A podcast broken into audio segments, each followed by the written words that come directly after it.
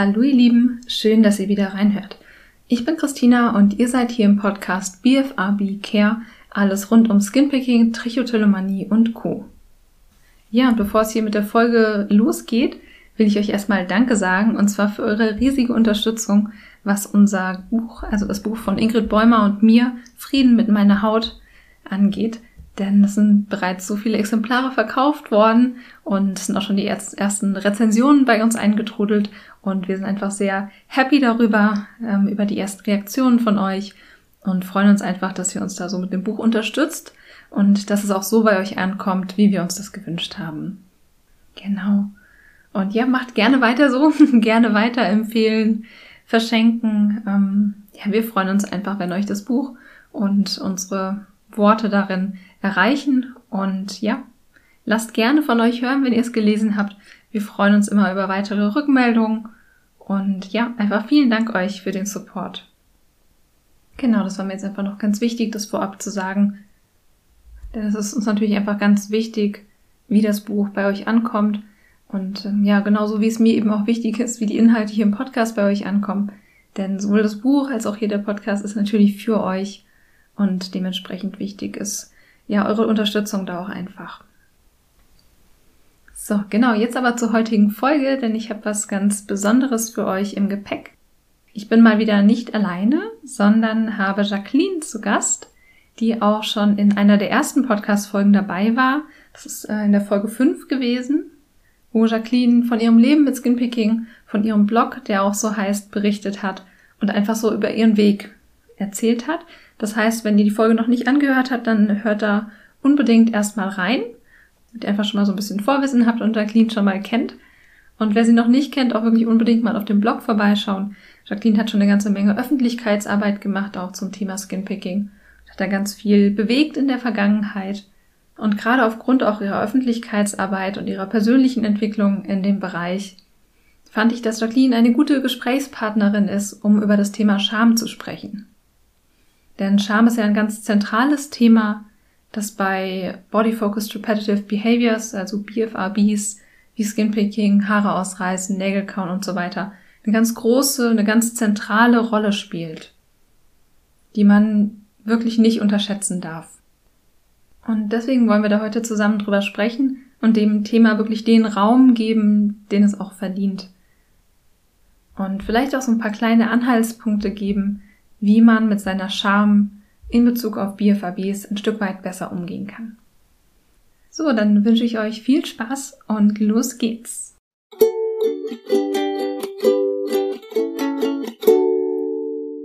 Ja, hallo liebe Jacqueline, schön, dass du da bist.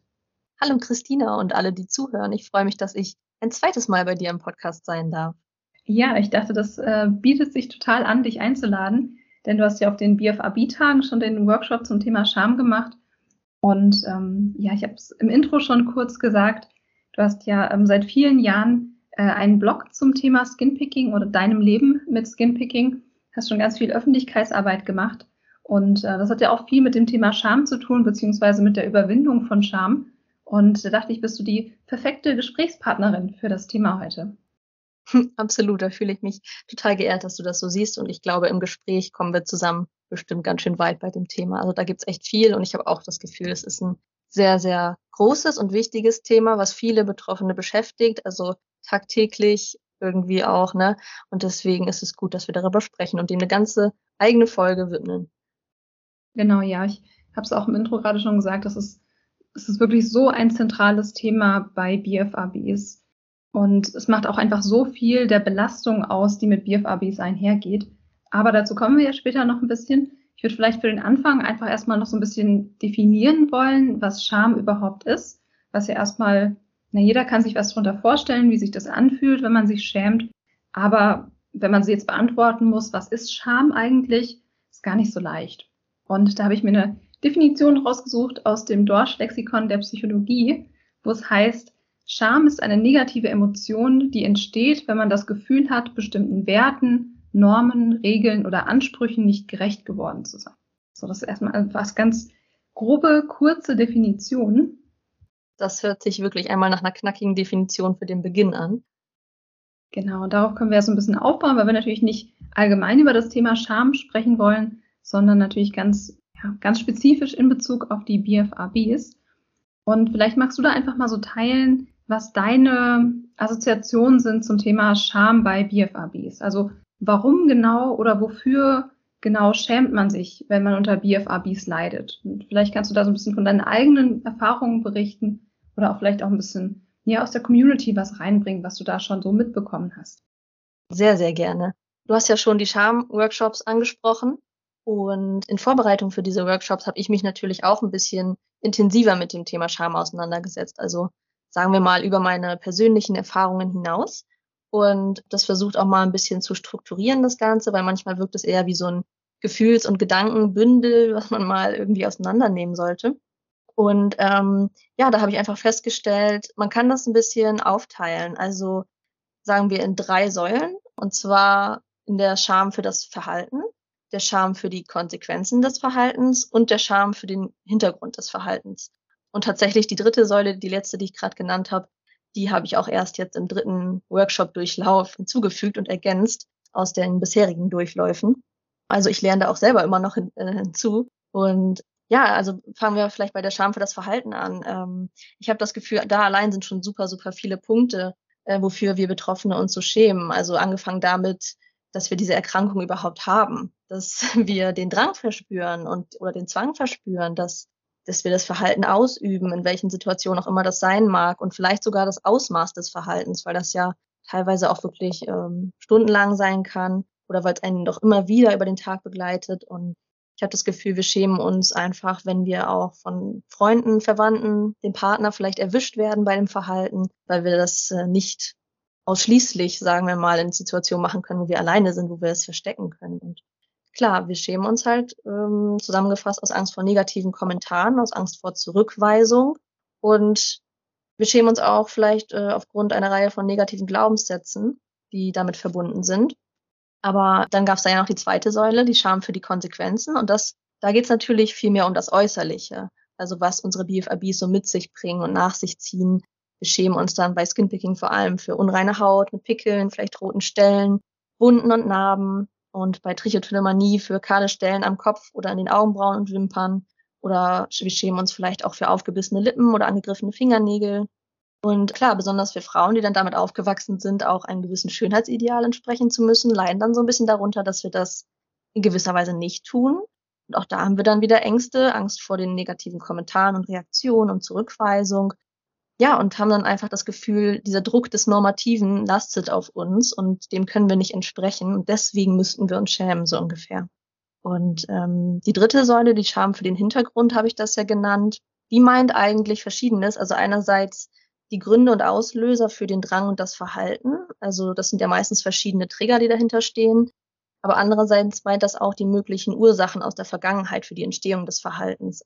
Also was hat vielleicht dazu geführt mal, dass, es, dass sich das Verhalten entwickelt hat. Und ja, manche Betroffene schämen sich vielleicht auch dafür. Und nicht zu vergessen aber auch die Gefühle, die uns begleiten. Also die Gefühle davor, bevor wir es machen, während des Verhaltens und danach. Und das sind ja nicht nur negative, sondern auch ein paar äh, positive, zumindest kurzfristig positive Gefühle. Also das kann von Euphorie, Freude, Beruhigung, Konzentration und Befriedigung, ne, da ist alles dabei. Und ähm, vielleicht fürchten wir hier auch so eine Art ähm, Stigmatisierung, Vorurteile, die damit einhergehen könnten, dass wir auch irgendwie was Gutes an unserer Erkrankung ähm, finden, so im ersten Moment, obwohl wir sie ja eigentlich auch nicht wollen.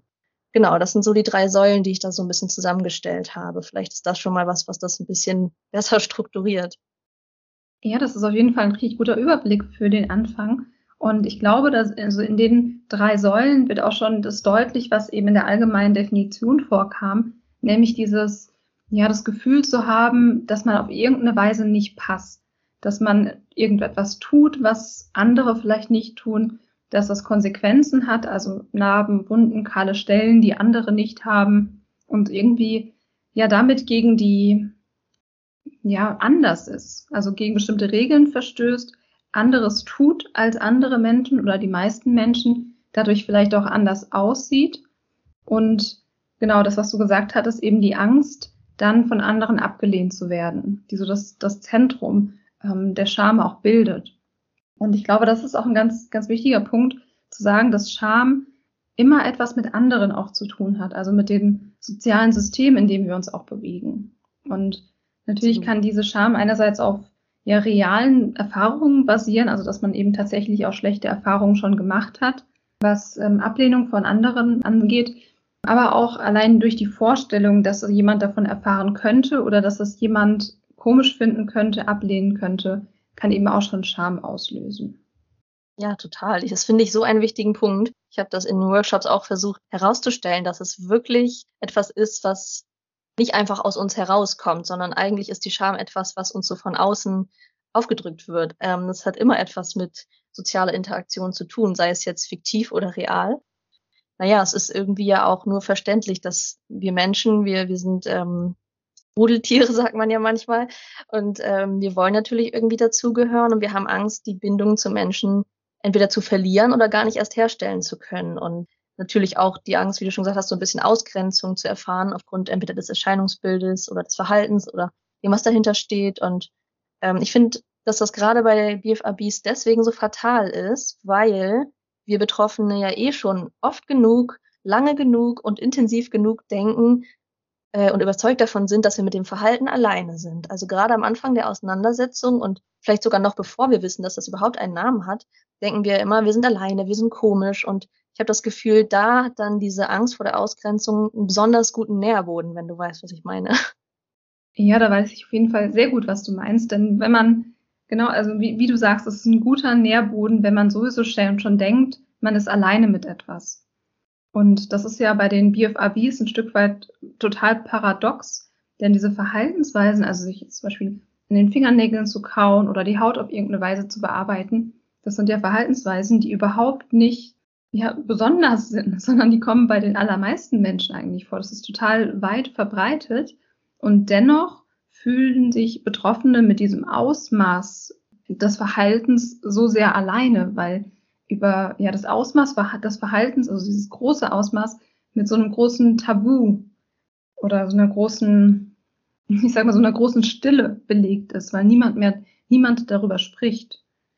Und ähm, das, das finde ich so paradox, dass es so häufig vorkommt, das Verhalten selbst, aber auch dieses übermäßige Verhalten im Sinne der ja wirklich psychischen Störungen kommt auch nicht selten vor. Und dennoch haben so viele Menschen das Gefühl, damit alleine zu sein. Und dadurch wächst die Belastung für jeden Einzelnen nochmal deutlich oder ist deutlich größer, als sie sein müsste, weil die Menschen eben denken, sie sind alleine damit.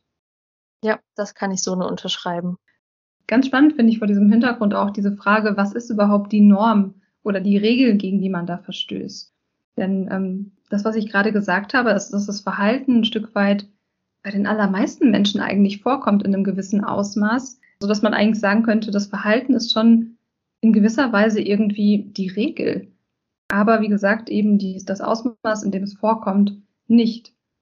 Ja, und das ist was, was mir auch, ich glaube, das hatte ich auch schon in anderen Podcast-Folgen ab und zu mal erwähnt, dass das eben auch so eine Schwierigkeit ausmacht, dass deswegen auch so wenig Verständnis teilweise von anderen Menschen da ist, die dieses Verhalten zwar kennen, aber nicht diesen ähm, ja diesen starken Drang dahinter und diesen Kontrollverlust und das nicht aufhören können und dass deswegen sehr wenig Verständnis für das gesamte ja gesamte Störungsbild da ist und auch recht wenig Verständnis zum Teil für die große Scham, die damit einhergeht, weil Außenstehende, also nicht Betroffene, ja nur schwer verstehen können, warum das so ein schambesetztes Thema ist.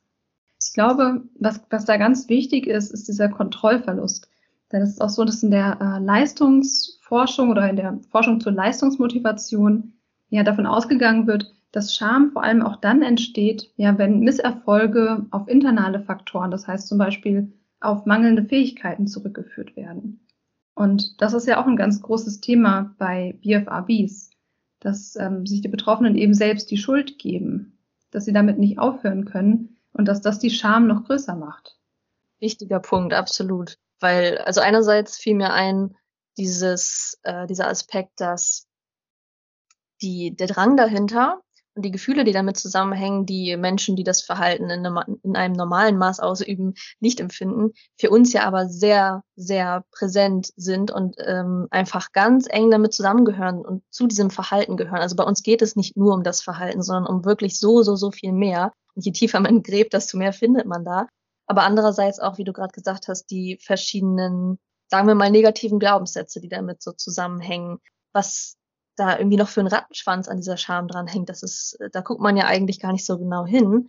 Und das habe ich versucht, auch in den Workshops ein bisschen anzuregen bei den Teilnehmenden, dass wir mal gucken, was gehört eigentlich alles noch zu dieser Scham dazu. Das ist natürlich auch immer ein bisschen individuell und persönlich, aber ja, was kann da noch dahinter stecken? Welche Gefühle, Gedanken, Glaubenssätze gehören da noch dazu? Und eben, wie du schon gesagt hast, dieser Leistungsgedanke ist auf jeden Fall ein ganz, ganz großer und diese Überzeugungen, dass wir selbst schuld sind, dass wir vielleicht sogar gar nichts anderes verdient hätten. Und dadurch, dass wir uns das ja nur selbst machen, dieses Problem, ne, dass, dass wir dadurch irgendwie weniger wert sind. Und ja, wir haben ja auch einfach keine Kontrolle und sind willensschwach so. Und dadurch dann irgendwie komisch. Und das macht da super viel aus, finde ich auch. Ja, genau das, was du gerade zuletzt gesagt hast, ist auch das, was am häufigsten ja auch über Anfragen oder ja, gerade Menschen, die irgendwie gerade erst über meinen Podcast gestolpert sind oder in Instagram erst über meinen Kanal, das ist das, was am allerhäufigsten kommt. Also neben die Sache hat endlich einen Namen, wird dann oft auch gesagt, ich bin ja gar nicht willensschwach, das ist es ja gar nicht, worum es geht. Sondern es gibt eine Erklärung dafür. Und ich bin ja gar nicht schuld oder ich bin nicht so sehr schuld, wie ich gedacht habe. Was dann eben auch eine ganz große Entlastung ist. Ja, ich hatte auch mal über Instagram in meiner Community gefragt, welche Erfahrungen die Menschen da mit dem Thema Scham und BFABs machen. Und da würde ich einfach gerne mal ein paar ja, Zitate teilen aus dieser Runde. Ähm, die restlichen Zitate findet man auch in ähm, zwei Posts zum Thema ähm, Erfahrungen mit Scham bei mir im Instagram-Kanal. Und ähm, genau, da habe ich mir ein paar rausgesucht, die ich gerne hier mal kurz reingeben würde. Und zwar das erste, äh, das erste Zitat. Äh, es ist beschämend, ein Zeugnis meines Kontrollverlustes mit mir herumtragen zu müssen. Ich schäme mich, weil es mich in einem schwachen Moment zeigt, wo ich überfordert bin. Ich schäme mich, weil ich denke, dass dann alle sehen, dass ich mein Leben nicht im Griff habe. Und zuletzt, was jetzt auch zu dem passt, was wir gerade schon hatten, wenn einen andere nicht verstehen, wird die Scham nur noch stärker. Man fühlt sich allein und fragt sich, was stimmt nicht mit mir, wenn sich sonst keiner schämt. Das würde ja auch gut zu dem Punkt passen, was ich gerade schon gesagt hatte, dass manche Leute, also viele Leute das Verhalten auch zeigen, ohne dass sie aber ein Problem damit haben. Und dass es dann besonders schwierig ist für Menschen mit BFABs, wenn sie dann von Leuten, die das vielleicht auch machen, auch vielleicht Fingernägel kauen, aber nicht drunter leiden, ähm, dann nicht verstanden werden. Genau, und ein oh letztes Zitat. Ich hab mich, ja, mach erstmal das letzte Zitat. ja, und ein letztes Zitat. Ich habe mich in der Schule teilweise nicht mehr getraut, mich zu melden. Also da ging es um Fingernägel kauen. Oh Mann, ja, ich fühle diese Zitate wirklich sehr. Oder sagen wir, die, die, die jüngere Jacqueline vor allem fühlt die sehr und ähm, das hätte auch von mir kommen können. So, äh, es ist irgendwie, es bewegt was in mir, sagen wir es so. Mhm. Magst du vielleicht mal ein bisschen teilen, wie das früher bei dir war, als, als Scham noch, ja, noch eine größere Rolle gespielt hat in Bezug auf Skinpicking bei dir? Mhm. Ja, bei mir war das ja so, wenn wir es einmal ganz kurz so runterbrechen wollen, dass ich ähm, was die Scham angeht und den Umgang mit meiner Erkrankung irgendwie einen Wandel durchlebt habe. Man kann fast sagen, irgendwie so eine 180-Grad-Wendung. Natürlich nicht von heute auf morgen und natürlich nicht irgendwie so mit dem Fingerschnipsen, sondern es war ein, ein Prozess, ein Weg und auch schwierig. Aber genau, als ich noch jünger war, habe ich mich viele, viele Jahre, wie andere Betroffene auch, versteckt mit, mit jeglichen Mitteln. Also mit Kleidung, mit Schminke, mit Schals, damit, dass ich Verabredungen oder Verpflichtungen abgesagt oder nicht wahrgenommen habe und dann auch entsprechend verschiedene Konsequenzen dafür in Kauf genommen habe. Also zum Beispiel beim Schulschwimmen irgendwie eine Sechs bekommen für die Stunde oder irgendwie sowas oder eben dadurch, dass man ja auch Unternehmungen nicht macht, äh, verringert man zwangsweise seine sozialen Kontakte ja auch. Und die Scham hat mich da wirklich bestimmt, also mich und mein Leben und, und wie ich das Leben geführt habe, wie ich mich nach außen hin präsentiert habe. Und ja, das ist ja total das Gegenteil von dem, wie, wie es heute ist. Aber deswegen kann ich das auch immer noch so gut nachfühlen, weil das, auch wenn es teilweise inzwischen schon lange her ist, kann ich diese Gefühle und Gedanken und alles, was dazugehörte, sofort wieder hervorrufen, herauskramen aus meinem Gedächtnis und weiß sofort wieder, wie ich mich damals gefühlt habe. Und deswegen hat, hat mich das gerade so bewegt, was du mit den Zitaten vorgelesen hast. Ja, ich glaube auch gerade ähm, in dem, was du gerade so beschrieben hast, ja, wird es sehr, sehr deutlich, dass Scham eben nicht nur, nicht nur irgendwie so ein schwieriges, unangenehmes Gefühl ist, sondern dass es eben auch was ist, was das ganze Selbstbild betrifft. Und dass es das komplette Alltagsleben beeinträchtigen kann, je nachdem, wie stark es eben ausgeprägt ist. Ja, ich glaube, auch das ist ein Faktor, der von Menschen, die nicht betroffen sind, oftmals entweder unterschätzt oder sogar gar nicht gesehen wird, was noch alles für verschiedene Lebensbereiche und Aspekte ähm, irgendwie berührt werden vom Skinpicking, die da dann natürlich, je nachdem, wie doll das ausgeprägt ist, je nach betroffener Person ausgeprägt sind, aber trotzdem irgendwie ist es nicht einfach nur das Skinpicking und dass die Haut einfach nur, alles in Anführungszeichen gedacht, ähm, ja irgendwie Spuren davon trägt oder die Haare, der Kopf, was auch immer. Ja, das ist ein ganz, ganz wichtiger Punkt, der häufig, glaube ich, zu, also häufig übersehen wird von Menschen, die sich noch nicht so viel damit beschäftigt haben. Denn ich muss sagen, ich sehe das so, dass Scham mit den größten Teil der Belastung ausmacht, die mit BFABs einhergehen. Also wirklich mit den, den allergrößten Teil. Und natürlich spielen da noch viele andere Punkte eine Rolle, aber die Scham bewirkt ja, dass man sich sozial zurückzieht, dass man sich selbst eben, wie ich gesagt habe, dass das Selbstbild beeinträchtigt, also dass man sich auf eine ganz bestimmte Weise sieht und dass man eben, ja, was, was ich meinte, auch mit dem sozial zurückziehen, dass man Dinge vermeidet, die eigentlich zu einem erfüllten Leben dazugehören würden, also vielleicht irgendwas, was man gerne tun würde, was man aber nicht tun kann, weil man sonst Gefahr laufen würde, ja, erwischt zu werden, entdeckt zu werden, sich erklären zu müssen und so weiter. Und du hattest gerade den Schulsport, das Schwimmen genannt. Das ist ein, ja ein ganz großes Thema. Ähm, das habe ich auch nochmal ein bisschen genauer thematisiert, ja in der anderen Podcast-Folge zum Thema ähm, Sommer und sich selbst zeigen. Und ja, bei Dermatillomanie ist es eben die Haut, um die das dann geht, die man verstecken will, um eben ja sich nicht erklären zu müssen. Bei Trichotillomanie sind es dann die kahlen Stellen, die das dann zum Beispiel unmöglich machen oder scheinbar unmöglich machen, zum Beispiel mit offenen Haaren irgendwie an einem windigen Tag rumzulaufen. Weil es ja sein könnte, dass die Haare dann irgendwie verrutschen und die kahle Stelle irgendwie sichtbar wird. Und ich glaube wirklich von außen unterschätzt man das, wenn man sich noch nicht damit beschäftigt hat, wie viele Situationen das auch betreffen kann. Ja, auch so, so Dinge wie das, ähm, ja, auch bei Trichotillomanie Betroffenen die ähm, vielleicht Wimpern oder Augenbrauen zupfen und sich dann immer extrem schminken auch oder auch bei Dermatillomanie, was du auch gesagt hattest, äh, mit Make-up, dass ähm, ja unangekündigter Besuch zum Beispiel ein Problem ist oder dass man sehr lange braucht, um aus dem Haus gehen zu können, weil man sich erstmal präparieren muss, sozusagen. Das sind ja ganz viele Aspekte des Alltagslebens, die einfach dann schwieriger werden, weil man sich bemühen muss, ein bestimmtes Bild zu wahren und es nicht zu zeigen.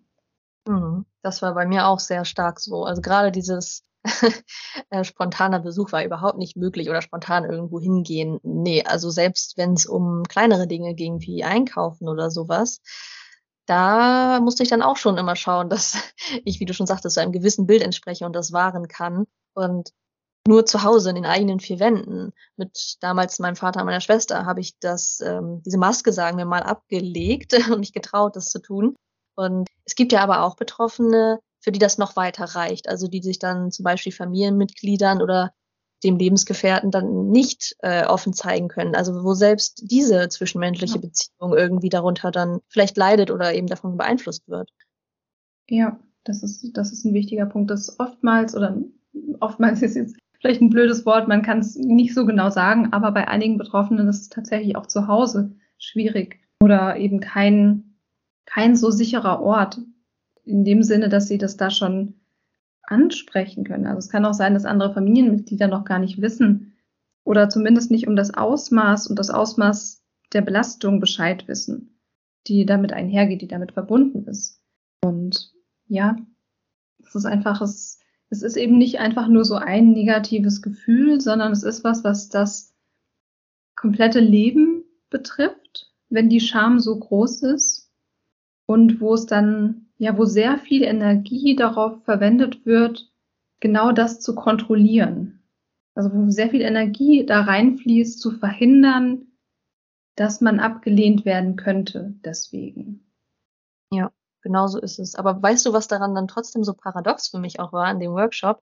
Gerade jetzt der letzte äh, in München hat mir nochmal gezeigt, dass wir hatten vorhin die drei Säulen, sag ich mal, meine drei selbstgebauten Säulen, aber wir haben auch festgestellt gemeinsam in München, selbst die Scham ist schambehaftet. Also ähm, sei es, dass vielleicht eine betroffene äh, Person sich schon lange mit der Scham auseinandersetzt und das Gefühl hat, warum schäme ich mich immer noch? Jetzt fange ich an, mich wegen der Scham zu schämen, aber auch der Aspekt, dass ähm, obwohl, wie du gerade gesagt hast, die Scham so groß ist, so weitreichende Folgen hat und uns so sehr beschäftigt und so viele Lebensbereiche berührt, dass wir trotzdem nie so genau hingucken. Und vielleicht liegt das halt auch daran, dass selbst die Scham Scham besetzt ist. Also wir gucken nicht mal genau hin, wie fühlt sich das an, was hängt da noch alles mit dran, das hatte ich vorhin ja schon mal kurz gesagt und was bedeutet das für mich und was steckt dahinter, wie, wie könnte ich das vielleicht überwinden und vielleicht auch erkennen, dass die Scham gewisse, sagen wir mal, Funktionen und Potenziale auch beinhaltet. Ähm, und deswegen ist die Scham zwar etwas riesengroßes, aber für mich gefühlt und auch für viele andere Betroffene gefühlt etwas Großes, sehr Unbekanntes, schwer Greifbares. So, ja, das finde ich so komisch daran. Ja, da sprichst du was, was Wichtiges an.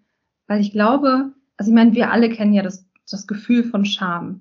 Jeder hat sich schon mal für irgendwas geschämt oder schämt sich aktuell für irgendwas, auch gerade mit dem eigenen Körper und mit dem großen, tollen Körperideal, dem ähm, viele von uns hinterherlaufen, ist ja auch dann einfach viel Scham über den eigenen Körper damit verbunden. Also irgendwas, was vielleicht nicht so aussieht, wie es aussehen soll. Oder ähm, vielleicht irgendwas, was man nicht so gut kann. Und ähm, ist auch so ein großes Thema, wenn man rausgeht aus der eigenen Komfortzone und irgendwas Neues zum Beispiel ausprobiert, was man dann vielleicht aus Angst nicht macht, weil es ja sein könnte, dass man es nicht kann und sich dann dafür schämt. Also Scham ist ja so ein Gefühl, was sehr, sehr fundamental ist, was wir alle hin und wieder erleben und oft auch mit ganz bestimmten Themen in unserem Leben verbunden ist. Und du hast schon recht, das ist sowas ganz diffuses, was wir vielleicht gar nicht so genau greifen können, weil es auch sehr schnell sehr tief geht.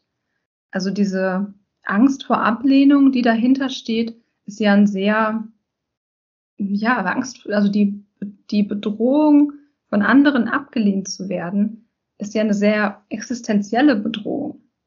Das ist ja, wir sind ja darauf angewiesen, dass wir von der sozialen Gruppe akzeptiert werden, dass wir da sicher sind. Ja, auch gerade, wenn man jetzt so an die Seiten, an die Zeiten mit ähm, Säbelzahntiger und Sammeln und Jagen denkt, da war es auch schon wichtig, eben von der sozialen Gruppe irgendwie akzeptiert zu werden und dazuzugehören.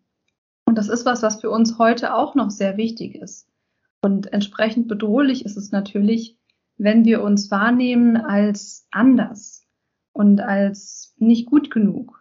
Und nicht gut genug zu sein, nicht angenommen zu werden, sind eben so tiefe Themen, die dann auch ihren Ursprung eben oft auch in der, in der Kindheit haben wo einfach sehr, ja, sehr tiefe Erfahrungen auch, die man gemacht hat, ähm, berührt werden.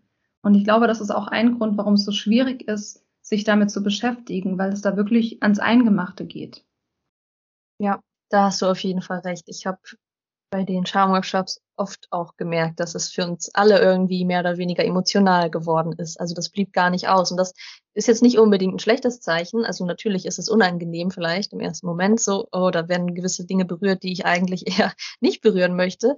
Aber es ist ja doch in diesem geschützten Rahmen, den wir geschaffen haben bei den Workshops, dann irgendwie auch heilsam, dass man merkt, uns geht allen so ein bisschen so, wir sind emotional bei dem Thema, es berührt was bei uns und auch das kann ja dann bei so einem Workshop zum Beispiel so eine Art Verbundenheit schaffen und zeigen, du musst dich hier nicht dafür schämen, deine Scham zu zeigen. Also hier hat die Scham endlich mal Platz und darf endlich mal sozusagen thematisiert werden und mal rauskommen aus diesem dunklen Versteck, wo sie sonst immer drin ist. Ja, ganz genau.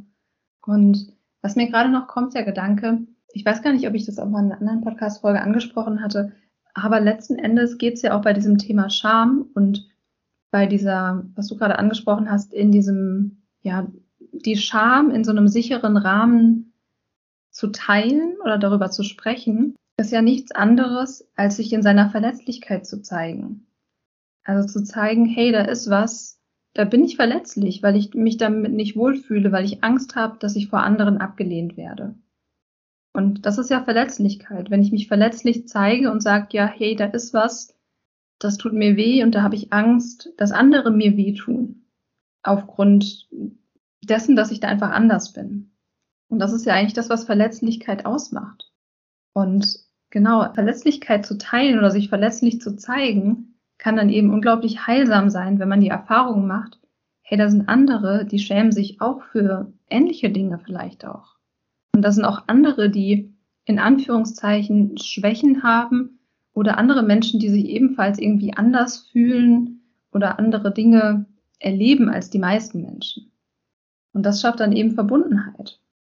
Ja, und ich finde, das ist eins der vielleicht auch unterschätzten Potenziale, die Scham so ähm, birgt. Also da gibt es auch noch zwei, drei andere ähm, Faktoren. Wenn du magst, kann ich da kurz mal drauf eingehen. Ja, gerne. Genau, also das, was du gerade gesagt hast, diese verbindende Kraft und diese gemeinsame Erfahrung, sei es jetzt unter ähm, anderen Betroffenen, Gleichgesinnten oder auch generell unter allen Menschen. Ähm, aber die Scham kann eigentlich auch noch mehr als nur in Anführungsstrichen äh, ja, negative Gefühle auslösen. Also ich finde, dass vor allem das Potenzial wichtig ist, dass die Scham ein überwindbares Gefühl ist. Also da hatten wir jetzt bisher noch nicht so den Fokus drauf gelegt, aber ich finde, das darf auf jeden Fall nicht vergessen werden. Die Scham ist überwindbar. Wir sind ihr nicht machtlos ausgeliefert, so wie bei anderen Gefühlen auch. Ne? Die wollen gehört und gesehen werden. Und ähm, wenn man sich die Scham dann mal anguckt in so einem geschützten Rahmen oder auch für sich alleine, dann bietet sie vielleicht auch sogar Möglichkeit für Wachstum. Und ja, das schafft man eben dadurch, dass man sich sagt, Gefühle definieren mich nicht, Gefühle oder ich bin nicht meine Gefühle und ich kann daraus lernen, auch aus der Scham und auch vielleicht lernen, Schritt für Schritt über dieser Scham zu stehen.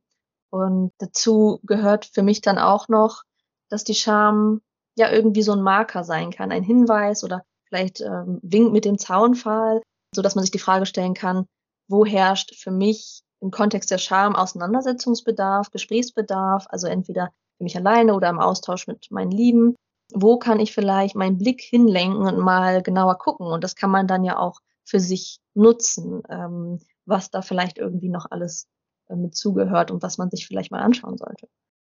Genau, das ist super, dass du die Aspekte hervorholst, was, was die Scham einfach noch zeigen kann. Und ähm, ich würde gerne kurz auf das erste eingehen, was du gesagt hast, nämlich dieses ähm, zu erkennen, dass da ein gewisser Abstand auch möglich ist zu diesem Gefühl. Weil wenn wir uns schämen, dann ist es ja was, wo wir das Gefühl haben, dass das umfasst alles. Das ist so ein bedrohliches Gefühl, auch gerade wenn das sehr akut ist und man irgendwie akutes Gefühl hat, irgendwie in irgendeiner Schwäche ertappt zu werden, dann ist es ja was, was sehr, ja, wie soll ich sagen, genau, was sehr bedrohlich ist. Und ich meine, so eine akute Scham geht ja auch tatsächlich mit ja sehr sichtbaren physiologischen Reaktionen einher. Also sowas wie ähm, zu erröten oder einem hohen Herzschlag oder dass man den Kopf zu Boden senkt oder irgendwie die, die Hände vors Gesicht schlägt, ist ja auch so eine, so eine typische Geste, die zur Scham gehört. Und ja, dass man so das Bedürfnis hat, im Boden zu versinken. Also es ist ja schon auch was, in so einer akuten Situation auch was sehr ähm, körperliches, was körperlich spürbares. Und in solchen Situationen, wenn die, wenn die Scham so sehr präsent ist, oder so ist es ja auch bei anderen Gefühlen, wenn das sehr stark und sehr akut ist, sehr intensiv die Gefühle sind, dann haben wir ja das Gefühl, wir gehen total in diesen Gefühlen auf. Oder die Gefühle verschlingen uns sozusagen. Und da ist das ganz wichtig, was du gerade genannt hast oder gesagt hast, dass, dass man so einen gewissen Abstand auch schaffen kann. Dass man eben sieht, okay, hey, da meldet sich gerade ein Gefühl und das gucke ich mir jetzt mal von außen an. Und natürlich ist es gar nicht so einfach, das in dem Moment zu machen. Aber das kann man, kann man trainieren und sich das immer, ja, Gewohnheit, so die Gewohnheit aneignen, immer mehr von außen auf die Gefühle draufzuschauen und einfach mal zu schauen, was ist der wer oder was ist denn da gerade an Gefühlen zu Besuch? Und hey, das, was da heute irgendwie, was sich da so unangenehm angefühlt hat, ich glaube, das war Scham, weil ich Angst habe, dass da jemand schlecht von mir denkt. Und solche Gefühle, also solche Gedanken zu haben und einfach das ein bisschen genauer zu erkennen, was da eigentlich los ist und was da so vor sich geht, das kann eben auch schon einen gewissen Abstand schaffen zu diesen Gefühlen. Eben auch zu Scham in dem Fall. Ja, du hast das total gut gesagt, dass Gefühle und Gedanken irgendwie Besucher sind. Ich meine, da gibt's ja viele Metaphern, die du auch schon öfter mal geteilt hast in deinem Podcast, aber ich fand jetzt gerade nochmal den Begriff Besucher sehr, sehr schön, weil das zeigt, okay, die sind da und die kommen vielleicht irgendwie in mein, in mein Haus, wenn wir das jetzt mal genau. nehmen, rein und ähm, sind vielleicht auch für eine gewisse Zeit mal da und vielleicht drängen sie sich sogar auf und nehmen richtig viel Platz ein, aber irgendwann gehen sie auch wieder. Oder ich kann sogar, wenn ich es übe, ähm, dieses Gefühl, diesen Gedanken einfach aus der Tür kicken. Genau, das, das versuchen wir ja oft oder das hätten wir gerne, dass es so leicht funktioniert, die Besucher einfach rauszuwerfen. Ähm, oft sind es ja auch so ungebetene Gäste, die, die gar nicht so gern gesehen sind, diese, diese schwierigen Gefühle. Aber da hilft es, finde ich, eine super Metapher, die auch in der Akzeptanz- und Commitment-Therapie immer wieder vorkommt. Dieses, ja, sich selbst und sein System so als Haus zu betrachten, wo bestimmte Gefühle eben kommen und gehen. Manche bleiben länger, manche bleiben kürzer, die einen machen ein bisschen mehr Drama, sind ein bisschen lauter, die anderen sind eher leise. Und dasselbe eben auch mit Gedanken. Denn Scham hat ja nicht nur eine emotionale Komponente, sondern es sind ja auch viele Gedanken dabei. Sowas wie, was denkt die Person jetzt über mich? Erzählt die das jetzt vielleicht anderen? Also alles, was da noch so an Gedanken auch dabei ist. Und auch diese Gedanken sind eben letzten Endes nur Besucher, die vorbeikommen. Und da kann es eben helfen, einfach so ein bisschen Abstand zu schaffen und das sozusagen auch wie so zu etikettieren. Das heißt, oh, das sind Gefühle. Das Gefühl ist zu Besuch, das Gefühl ist zu Besuch. Und der Gedanke ist vorbeigekommen und der Gedanke. Aber dass man so merkt, ich kann da von außen drauf schauen auf diese Gedanken und Gefühle, ohne dass ich mittendrin bin. Oder dass ich ja einfach diese Perspektive von außen drauf zu schauen, ermöglicht dann eben so einen gewissen Abstand einfach zu bekommen. Und der Abstand ist dann eben natürlich die, ja, genau das Gegenteil von diesem, ja, wie so aufgesogen werden von diesen Emotionen. Dass man das Gefühl hat, man ist total im Strudel drin und kann gar nichts anderes mehr denken. Ja, und äh, du hattest gesagt, manche Gefühle und Gedanken sind lauter und manche leiser. Und ich habe das Gefühl, wenn wir jetzt von, von Charme und, und natürlich auch damit verbunden von Ängsten und Sorgen sprechen, dass das sehr, sehr laute Gefühle sind. Also die sind sehr laut, äh, haben eine eindringliche Stimme und sind oft auch sehr vordergründig. So, und deswegen haben wir das Gefühl, die sind so präsent und so nah und wir können ja nichts anderes als zuhören und denen folgen. Ähm, aber ich finde, dann ist es auch wichtig zu schauen, ist natürlich auch genauso schwierig und erfordert Übung, aber was existieren denn vielleicht noch viel leisere Stimmen so im Hintergrund, was man eigentlich nicht so wirklich hört, wie so ein Hintergrundrauschen? Weil vielleicht steckt doch hinter der Angst irgendwie so ein schüchterner Wunsch oder so ein kleines Bedürfnis, freier zu sein und die Angst zu überwinden. Aber naja, sie kann sich halt nicht wirklich durchsetzen gegen die Angst, die viel, viel lauter ist. Aber da haben wir dann vielleicht sogar die Kraft, oder sehr wahrscheinlich haben wir die Kraft, diesem Gedanken, Gefühl, Wunsch oder Bedürfnis ein bisschen mehr Gewicht zu geben und, und dem zu helfen, die Angst sozusagen zu übertönen. Genau, und das hast du ja in deiner persönlichen Geschichte total eindrucksvoll auch gemacht mit deinem Blog und dich da total frei gemacht nach und nach von diesen Ängsten. Ja, und dich einfach immer mehr auch gezeigt. Ähm, vielleicht magst du einfach mal so ein bisschen teilen, wie es dazu gekommen ist, dass du quasi mehr und mehr auch das überwunden hast? Mhm. Genau, ich hatte, ja, inzwischen ist es ja schon echt lange her. Ende 2014 habe ich meinen Blog ins Leben gerufen und ähm, Ende 2020 mein Instagram, der dazu gehört. Und ähm, das heißt, ich war damals beim Blog 17. Inzwischen bin ich 24, fast 25. Ja, und da war ich natürlich noch ein ganz anderer Jacqueline und auch noch ganz anders im Umgang mit meinem Skinpicking. Und ich habe auch erstmal viel geteilt, was so auf Textebene war und habe auch irgendwann angefangen mit den Bildern, aber das waren ganz lange Bilder von den Stellen, die bei mir als erstes betroffen waren. Das waren eben Oberarme, Schultern vor allem. Da hat es bei mir begonnen damals, ähm, als ich an Skinpicking erkrankt bin sozusagen, als es losging. Das war, als ich ungefähr zwölf war. Und ähm, ja, irgendwann hat sich das natürlich aber auch den Weg ähm, in mein Gesicht gesucht, auf mein Dekolleté und so weiter, weil ich auch früh in die Pubertät gekommen bin, auch mit unreiner Haut und Akne zu kämpfen hatte und das hat sich dann alles so gegenseitig befeuert. Auf jeden Fall habe ich dann ich glaube 2015 irgendwann müsste das gewesen sein, habe ich dann tatsächlich irgendwann mal den Mut gefasst, das erste Bild von meinem Gesicht zu zeigen. Und zwar nicht einfach nur mein Gesicht, wie es dann vielleicht mal irgendwie war, sondern direkt so nach dem Skinpicking. Und dieses erste Foto hat mich extrem viel Überwindung gekostet, einfach weil es nochmal viel, viel persönlich war, persönlicher war, viel, viel verletzlicher. Ich erinnere mich, dass ich auch auf dem Bild, ja, ich habe dadurch, dass ich ähm, eine chronische Form der physikalischen Nesselsucht habe, ist das Skinpicking bei mir direkt nach den äh, Attacken auch immer sehr sichtbar, weil meine Haut dann eben anschwillt und rot wird und so weiter. Das heißt, man sieht das sehr, sehr gut. So, und ich hatte meine Augen auf diesem Foto zu.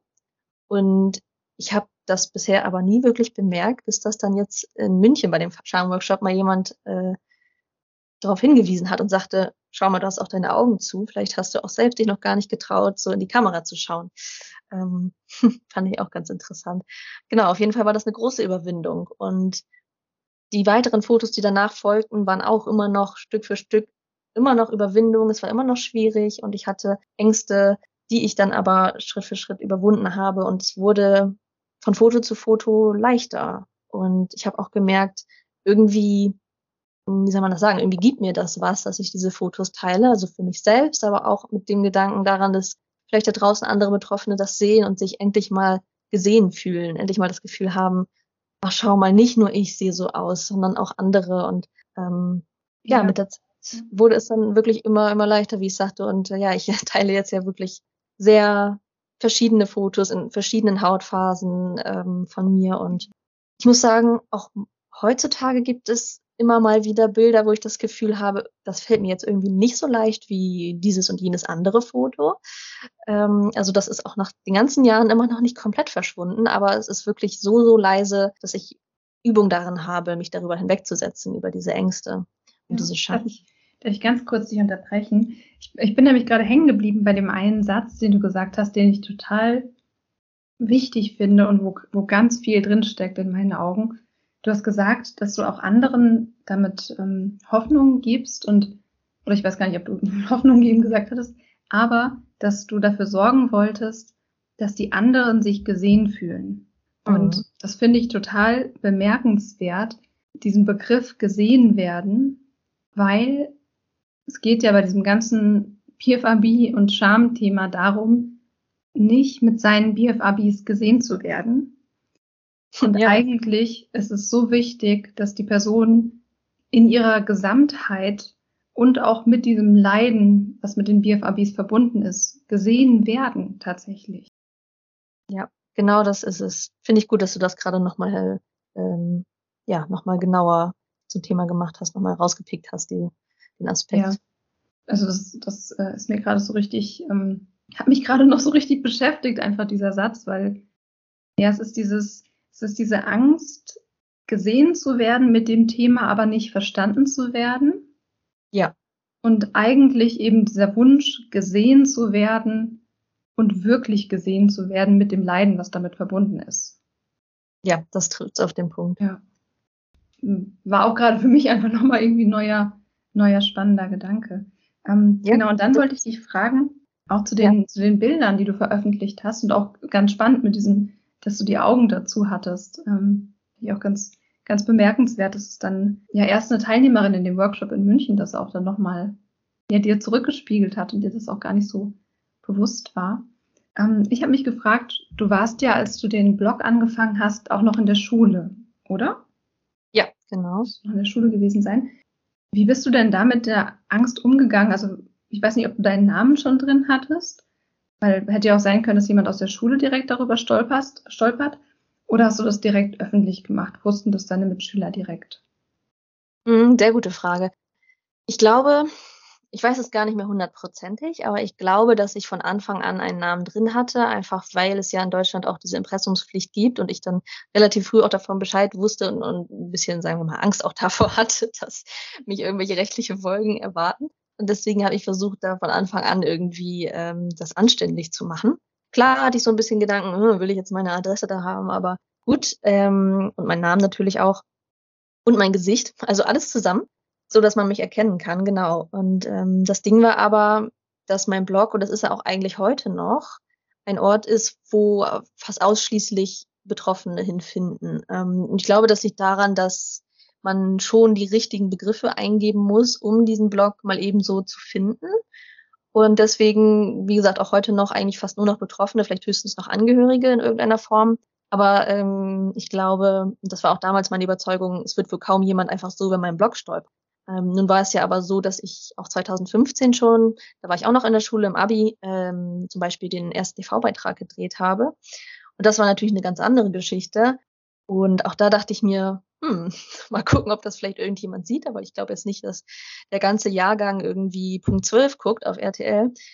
Und ähm, zu dem Zeitpunkt wussten aber auch schon so die, die engeren Leute, mit denen ich zu tun hatte vom Skinpicking ähm, und waren da auch ganz verständnisvoll und haben mich unterstützt und dementsprechend musste ich das bei denen irgendwie nicht erklären. Die haben das sogar noch äh, gerne irgendwie mit angeschaut und äh, ja, mich da einfach irgendwie seelisch äh, unterstützt und mir Beistand geleistet, mir zu, Mut zugesprochen und gesagt, toll, dass du das machst. Ähm, also da musste ich niemandem etwas erklären. Und tatsächlich kam das dann auch nach dem TV-Beitrag nie zu irgendeiner Situation, wo mich jemand darauf angesprochen hat, dem ich nicht vorher davon erzählt habe.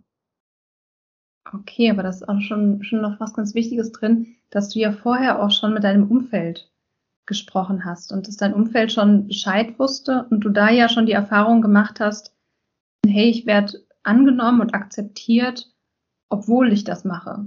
Oder auch wenn und auch mit meinem Skinpicking werde ich akzeptiert. Absolut.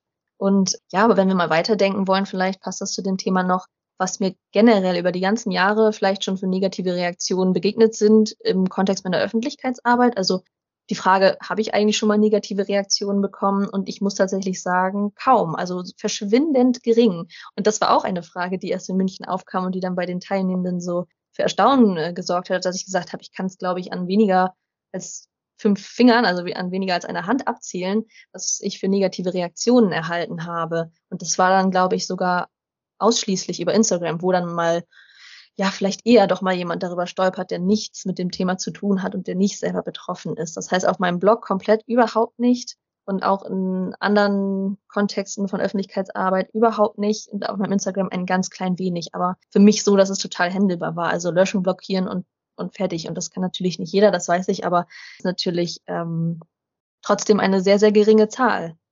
Mhm, und spannend.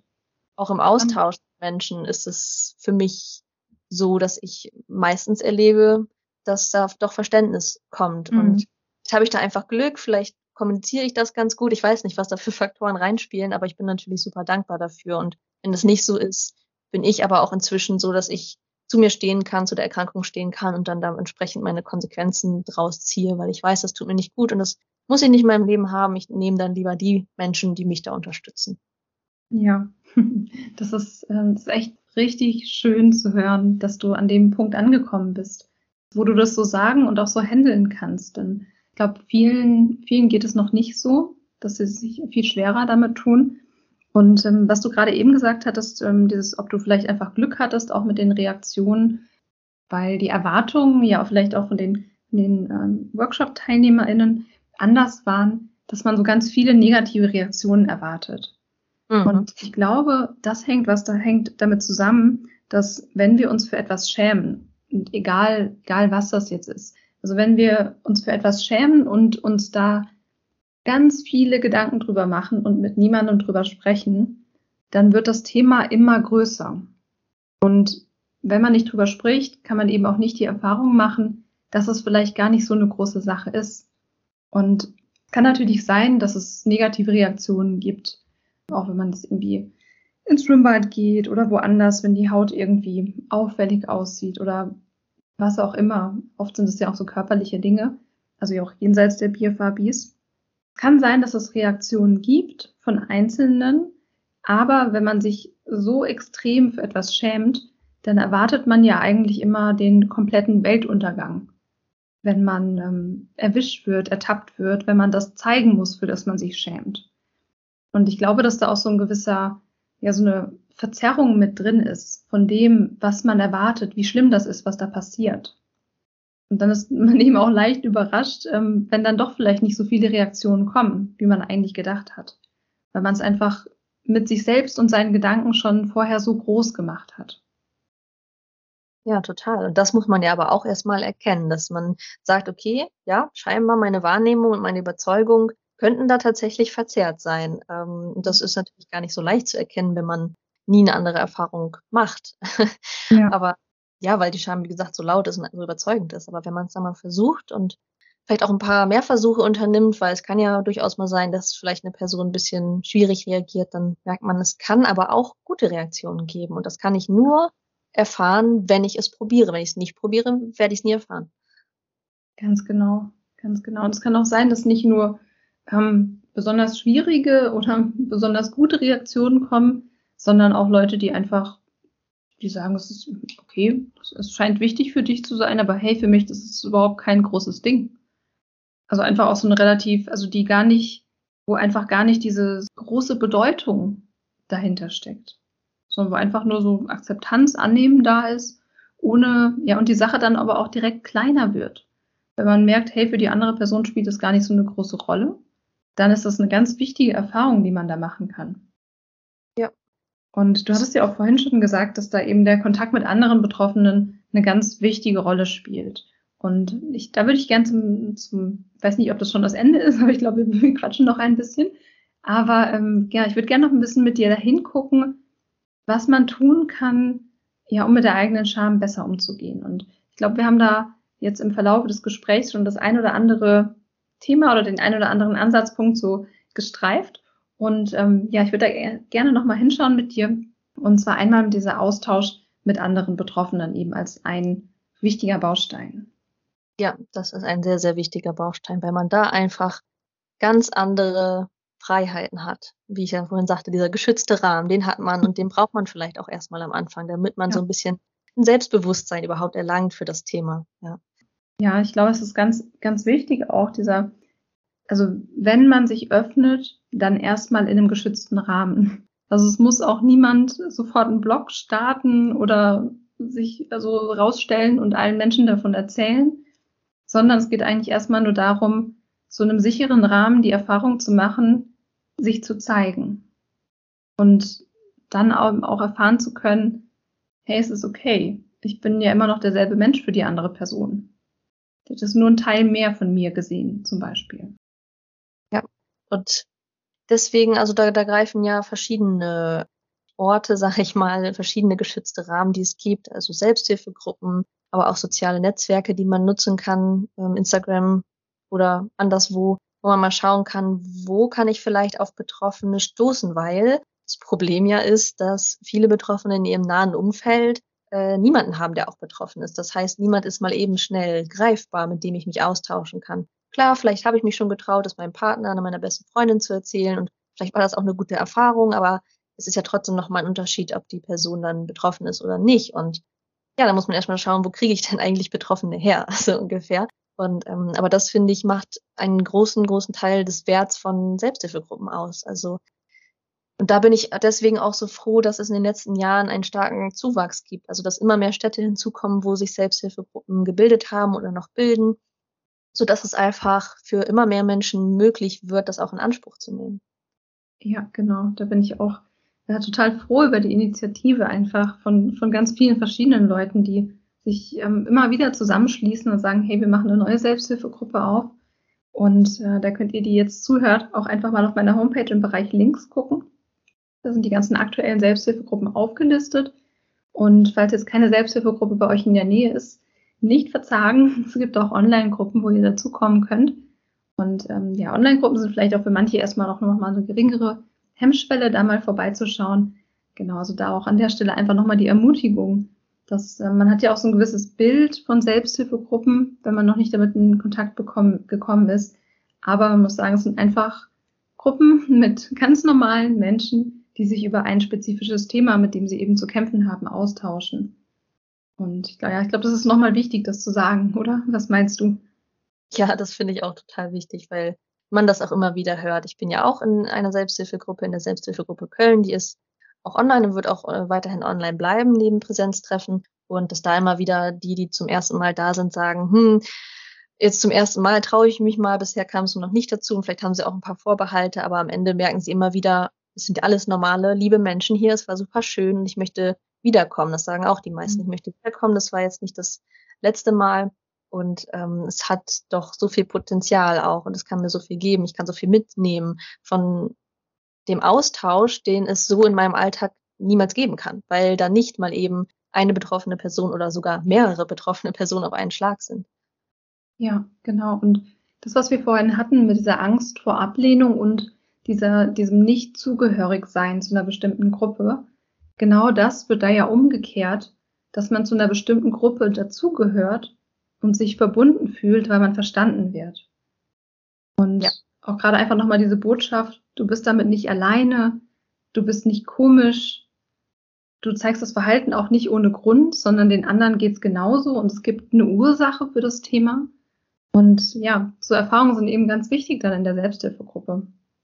Genau. Das finde ich auch sehr wichtig. Das kriege ich auch immer wieder mit. Und das war ja sogar damals auch bei den Skinpicking-Tagen 2018 in Köln genau das Gleiche, ähm, obwohl wir da auch alle fremd füreinander waren. Also es war ja nicht mal so wie in der Selbsthilfegruppe, wo man dann vielleicht, wenn man mehrmals anwesend war, kennt man so ein paar Gesichter, sondern da waren wirklich super viele Menschen, die sich noch nie vorher gesehen haben auf einem Fleck. Aber da waren so viele, die ganz anders als wahrscheinlich sonst mit ihrer BFLB-Erkrankung umgegangen sind. Da waren Menschen, ja. die haben ganz offen gezeigt, dass sie entweder kahle Stellen hatten oder vielleicht ähm, gewisse Hautstellen. Und es war, es war erstmal kein Problem, aber es war auch überhaupt kein Thema. Also ja. das hat niemanden gekümmert, es war für niemanden störend. Wir waren alle in dem Sinne gleich und, und konnten einander nachfühlen. Und es haben sich auch, ich kann nicht für alle sprechen, aber ich hatte das Gefühl, es war einfach eine ganz besondere Atmosphäre, die es möglich gemacht hat, dass sich alle wohlfühlen können und zu Hause fühlen können. Hm, ja, das, das, das Gefühl hatte ich auch. Und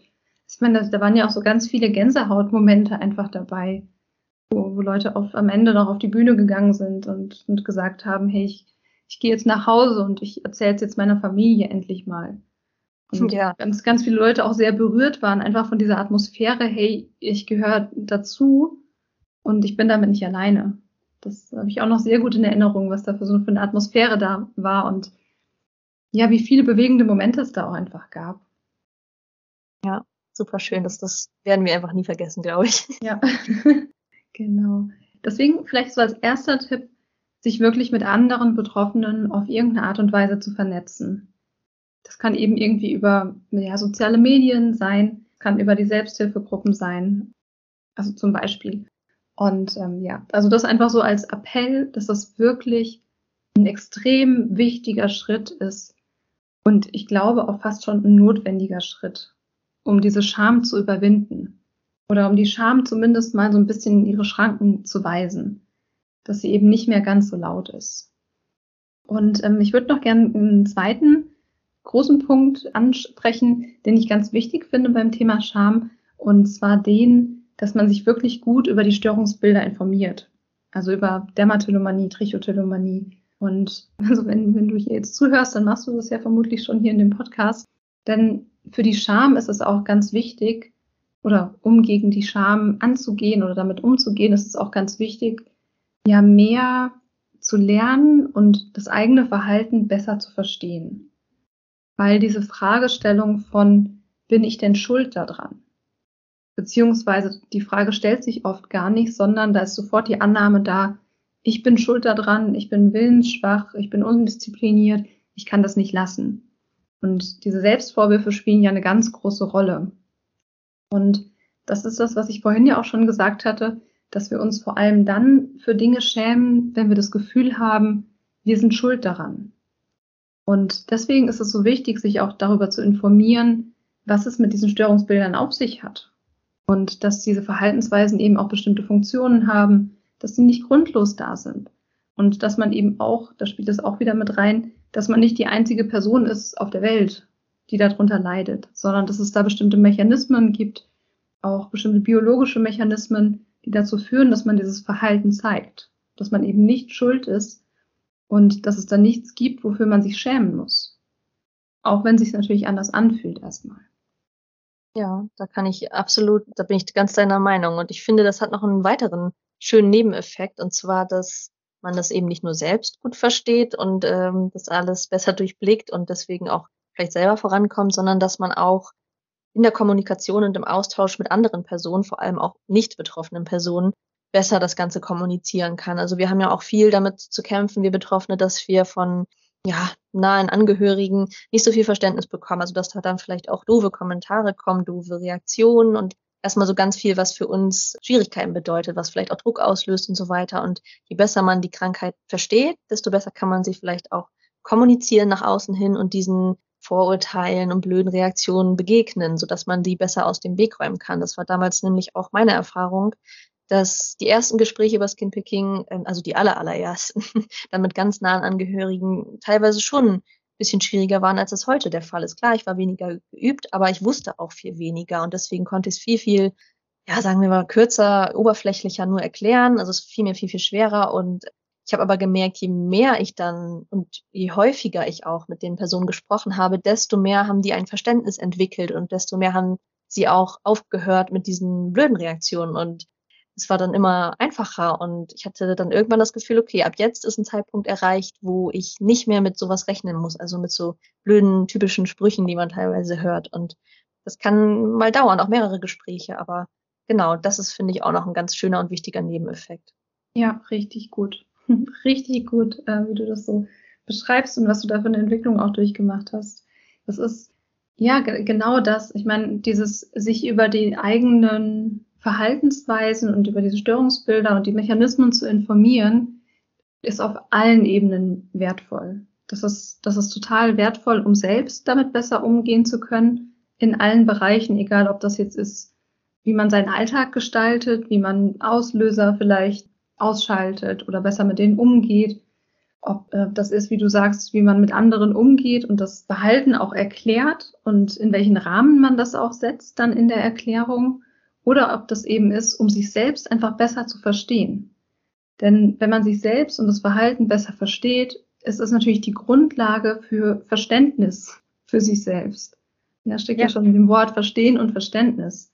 Ja, also das eigene Verhalten und diese Störungsbilder besser zu verstehen, sorgt auch dafür, dass man selbst mehr Verständnis mit sich selbst aufbauen kann. Und das ist ja wiederum eine fundamentale Grundlage dafür, wie man mit sich selbst umgeht. Ob man verständnisvoll und liebevoll mit sich selbst umgeht oder ob man sich Vorwürfe macht. Ja, kann ich gar nichts hinzufügen. genau, und also das wäre auch so mein, mein dritter Punkt noch, was eben auch noch so wichtig ist, um mit der Scham umgeht, umzugehen, nämlich, dass man eben versucht, sich selbst besser zu verstehen, auch seine Ängste und diese Schamgefühle besser zu verstehen und sich selbst auch ein gewisses Maß an Verständnis entgegenzubringen. Das heißt zu sagen, hey, es ist völlig in Ordnung und total verständlich, dass du dich schämst und dass du Angst hast vor Ablehnung. Und das schließt ja nicht aus, dass man das nicht trotzdem hinterfragen kann und sich nicht trotzdem ermutigen kann von, und mal zu sagen, hey, ich weiß, jetzt, das fühlt sich total bedrohlich an, aber vielleicht mache ich trotzdem mal den Schritt, meiner besten Freundin oder meinem besten Freund davon zu erzählen. Einfach auch, um, um freier zu werden und überhaupt die Möglichkeit zu schaffen, eine andere Erfahrung zu machen. Genau, so dass man einerseits sich so Verständnis entgegenbringt und sagt, hey, es ist okay, dass ich mich so fühle. Es ist verständlich. Und dass man damit auch so ein bisschen, ja, Frieden mit sich selbst schließt. Und was da auch ein ganz großer Punkt ist, dieses ganze Thema Frieden mit dem eigenen Körper zu schließen. Wie gehe ich mit mir selbst um? Wie gehe ich mit meinem Körper um? Und ja, sich da auch zu hinterfragen, welche Ansprüche habe ich an meinen Körper. Und dieses ganze Thema Body Positivity oder Body Neutrality, das heißt, dass man auch vielleicht ein bisschen mehr auf die Funktionen schaut des Körpers, wofür man dem eigenen Körper auch dankbar ist und all diese Dinge, wofür man sich selbst auch dankbar ist. Also auch der Umgang mit der Scham hat ja, oder Scham generell, hatte ich ja ganz am Anfang auch gesagt, hat ja was mit dem gesamten Selbstbild auch zu tun, wie man sich sieht und wie man sich auch im Verhältnis zu anderen sieht. Und deswegen ist die, logische Konsequenz daraus natürlich auch, dass man dem Aspekt auch ja, Wichtigkeit schenkt und da auch hinschaut, wie man mit sich selbst umgeht, wie man mit anderen umgeht, wer man sein möchte und ja, wie man ein bisschen liebevoller mit sich selbst umgehen kann. Ja, und deswegen gehört da wie ich ja am Anfang auch schon ein paar Mal gesagt habe, so viel mehr zu der Scham dazu. Das heißt, man kann sich natürlich die Scham mal anschauen, also was man sonst eher nicht macht, aber man kann auch an ganz vielen anderen äh, Schrauben drehen und versuchen, diesen Umgang mit der Scham zu begünstigen, positiv zu begünstigen. Und da gibt es ganz, ganz viele Wege und ganz, ganz viele Perspektiven, die man einnehmen kann. Aber ich finde, dass man da auch nochmal betonen sollte, ähm, dass es ein Prozess ist und dass es, ähm, ja, wie bei der Recovery auch wahrscheinlich Vor- und Rückschritte geben kann und dass man sich aber auch vielleicht kleine Meilensteine setzen kann, so dass man mhm. Schritt Schritt und vielleicht auch in kleineren Schritten, die sich summieren, so im eigenen Tempo, diese Reise der Auseinandersetzung mit der Scham begehen kann. Und ja, der, der Vorteil an diesen kleinen Meilensteinen ist ja auch, dass man relativ schnell dann zu Erfolgserlebnissen kommt, zu so kleinen mhm. Wins sozusagen, Quick Wins.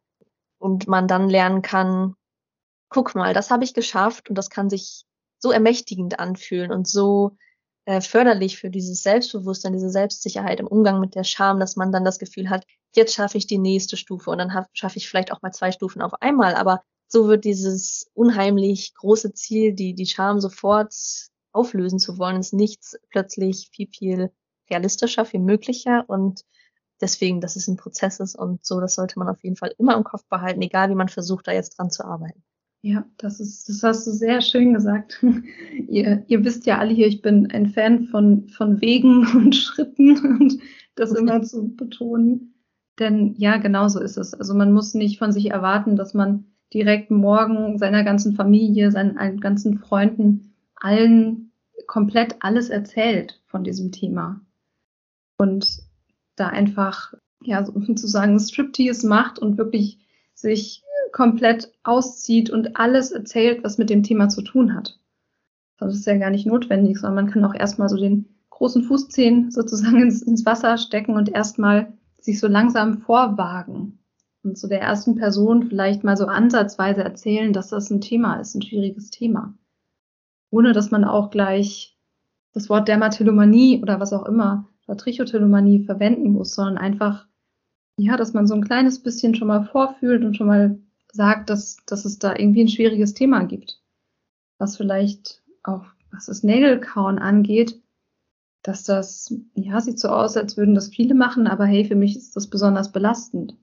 Also es können ja auch so kleine, wirklich so ganz kleine Schritte sein, ohne eben, dass man gleich komplett ins kalte Wasser springen muss. Ja, so kann der Prozess dann irgendwie auch Fahrt aufnehmen und man kann den, selbst diesen Prozess der Auseinandersetzung vielleicht sogar genießen und feiern. Ja. Und ich fand es auch so schön, was du gerade gesagt hast, dieses Wort ermächtigend. Magst du das noch mal ein bisschen genauer erklären, weil da, da steckt was ganz Wichtiges drin, glaube ich. Hm, ja, für mich ist das da, also für mich bedeutet das, dass wir Betroffene viel zu oft damit konfrontiert sind, dass wir uns, wie wir am Anfang hatten, wir fühlen uns nicht gut genug, wir, wir scheitern an, an so vielem, vor allem auch vielleicht an unseren selbstgesetzten Meilensteinen und Zielen, die dann wahrscheinlich zu groß gewesen sind und haben oft das Gefühl, wir kriegen es ja nicht hin, wir schaffen es nicht und irgendwas fehlt uns scheinbar und wir können das ja nicht und ähm, egal, was wir uns vielleicht auch für die Zukunft vornehmen, wir werden es ja sowieso nicht schaffen. So, aber wenn wir uns entsprechend kleinere, realistischere ähm, Sachen vornehmen, können wir endlich mal spüren, was wir so lange nicht getan haben in Bezug auf unsere BFAB-Erkrankung, dass wir doch etwas können und dass wir doch auch etwas schaffen, dass wir positive Reaktionen erhalten, dass wir das Gefühl haben, hier habe ich meine Angst mal irgendwie überwunden oder naja, sagen wir, wir haben sie mal gekitzelt und so ein bisschen herausgefordert, uns angeguckt und dadurch können wir ein Gefühl kriegen von, wir können etwas ändern. Das haben wir sonst einfach ja. nicht, das Gefühl. Und das können wir aber. Bloß wir müssen das irgendwie so in so, so kleine Teile zerteilen, dass wir am Ende wahrscheinlich, das, die Metapher benutze ich auch gerne, halt so ein Puzzle haben mit mhm. verschiedenen Teilen, die wir uns da dann so zurechtlegen. Und am Anfang ist es dann irgendwie vielleicht eine kleine Ecke, die man zusammenkriegt. Und man hat noch längst nicht das ganze Puzzle im Blick und weiß, was da für ein Bild entsteht. Aber ja, ohne die kleine Ecke kann man nie anfangen. Das Puzzle puzzelt sich ja nicht von selber. Ja.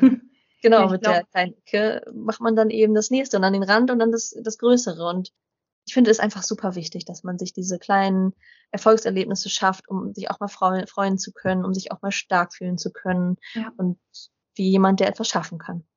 Ja, ganz, ganz genau. Das dachte ich nämlich gerade einfach so, um dieses Gefühl zu haben, ich kann was verändern. Ich bin nicht ausgeliefert. Sondern ich, ich habe jetzt so lange versucht, irgendwie mich zu verstecken und was ist, wenn ich jetzt mal in die andere Richtung gehe und dann die Erfahrung mache, hey, vielleicht muss ich mich gar nicht immer verstecken. So einfach dieses genau. Gefühl auch zu haben von, ich kann was bewegen.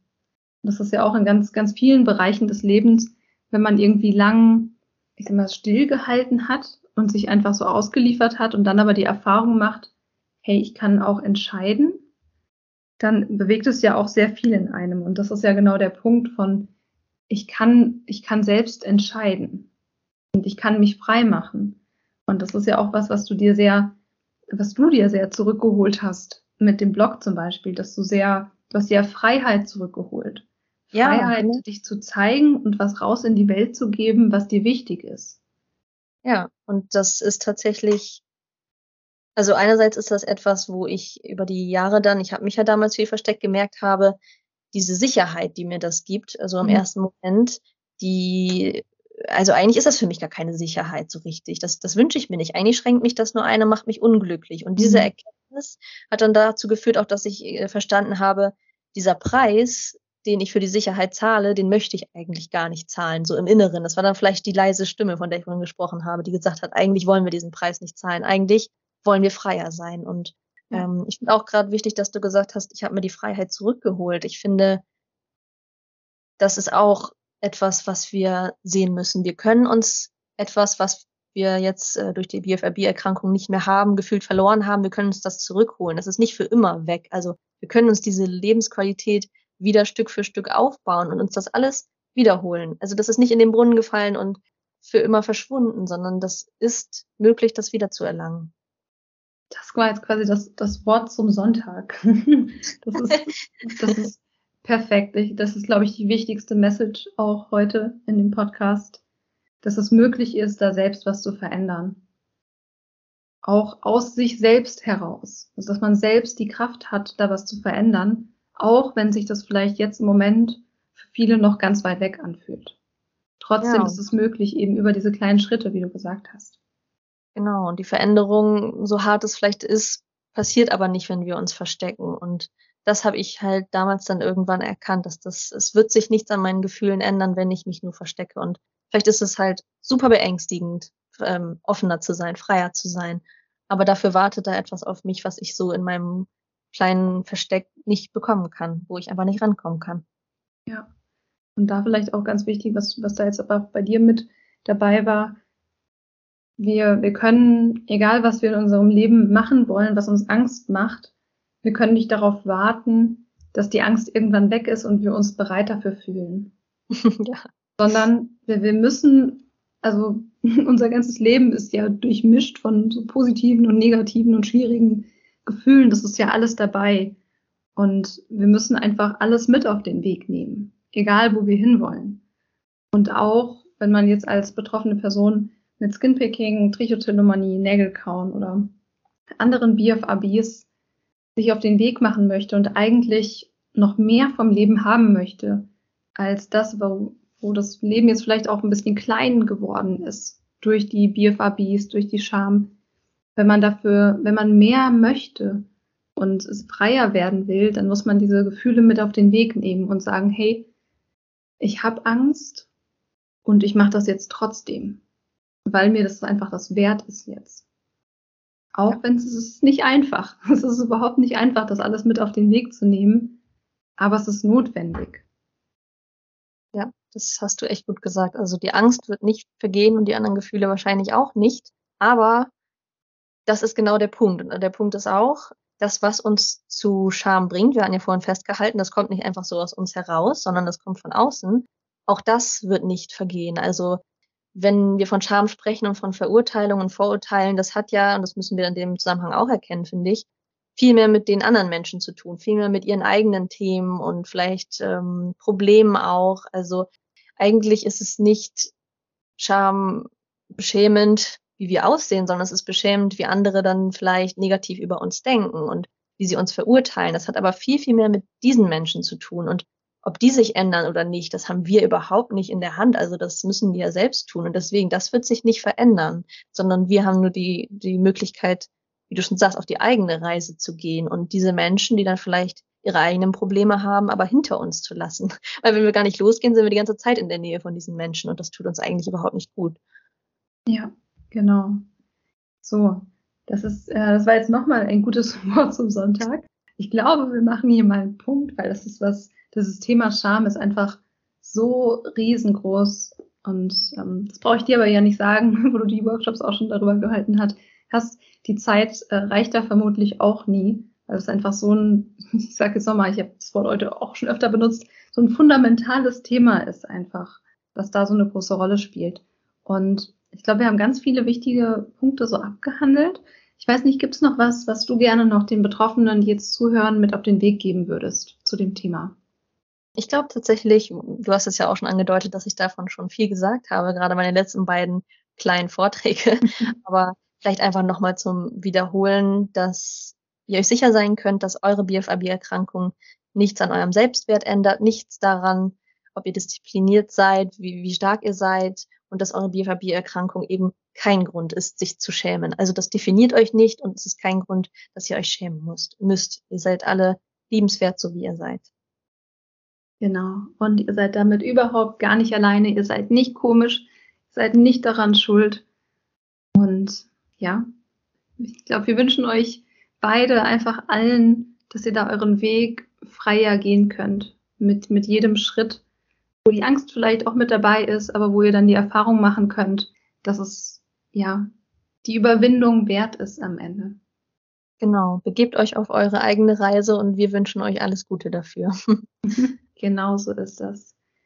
Ja, vielen lieben Dank, Jacqueline, dass du einfach dabei warst heute nochmal. Das war ganz wertvoll, auch deine Perspektive da nochmal zu hören, weil, ja, ich glaube, da kannst du auch einfach sehr stolz auf dich sein, wie viel Weg du dahin schon zurückgelegt hast, wie viel innere Arbeit du da schon gemacht hast, wie viele Erkenntnisse, Veränderungen du da auf deinem Weg schon hattest. Und ja, ich finde es ganz toll, dass du da auch deinen Teil dazu beiträgst, über den Blog, über deine Arbeit, über alles, was du so tust in dem Bereich, auch in der Selbsthilfegruppe, dass du auch dafür sorgst, dass andere sich weniger alleine fühlen. Denn das ist dann natürlich auch, ein, das, ist, das hatten wir ja heute, ein ganz großer Punkt, um sich als betroffene Person weniger zu schämen. Genau solche ja, Beiträge, wie du sie auch mitproduziert hast oder wie du sie schreibst in deinem Blog, die zu lesen. Das macht für viele Betroffene eben einen großen Unterschied und ist auch ein, ein großer Schritt für diese Person, sich eben weniger zu schämen. Deshalb ein großes Danke an dich, dass du da auch einfach deinen Teil beiträgst, ja, um die Scham für, für alle Betroffenen, die über deine Beiträge stolpern, auch einfach, ja, ein bisschen kleiner zu machen. Ach man, Dankeschön, Christina. Das geht direkt ins Herz. Wirklich vielen lieben Dank für die netten Worte und auch Dankeschön, dass ich bei deinem Podcast nochmal dabei sein durfte. Ich bin, glaube ich, der größte Fan, den es gibt und immer wenn die Möglichkeit besteht, empfehle ich den Podcast. Von daher ist es mir eine große Ehre wirklich, dass ich hier nochmal mit dir sprechen durfte. Und ich habe auch ganz viel mitgenommen und es sehr genossen, hier mit dir über das Thema Scham zu sprechen. Auch wenn es halt riesig ist und gar nicht in diese Folge reinpasst. Aber du hast schon gesagt, wir haben versucht, ähm, ganz gut schon mal ein paar Dinge zu beleuchten. ja, ansonsten ähm, kannst du ja auch immer noch mal wiederkommen. sehr gerne. okay, vielen Dank dir. Okay, tschüss.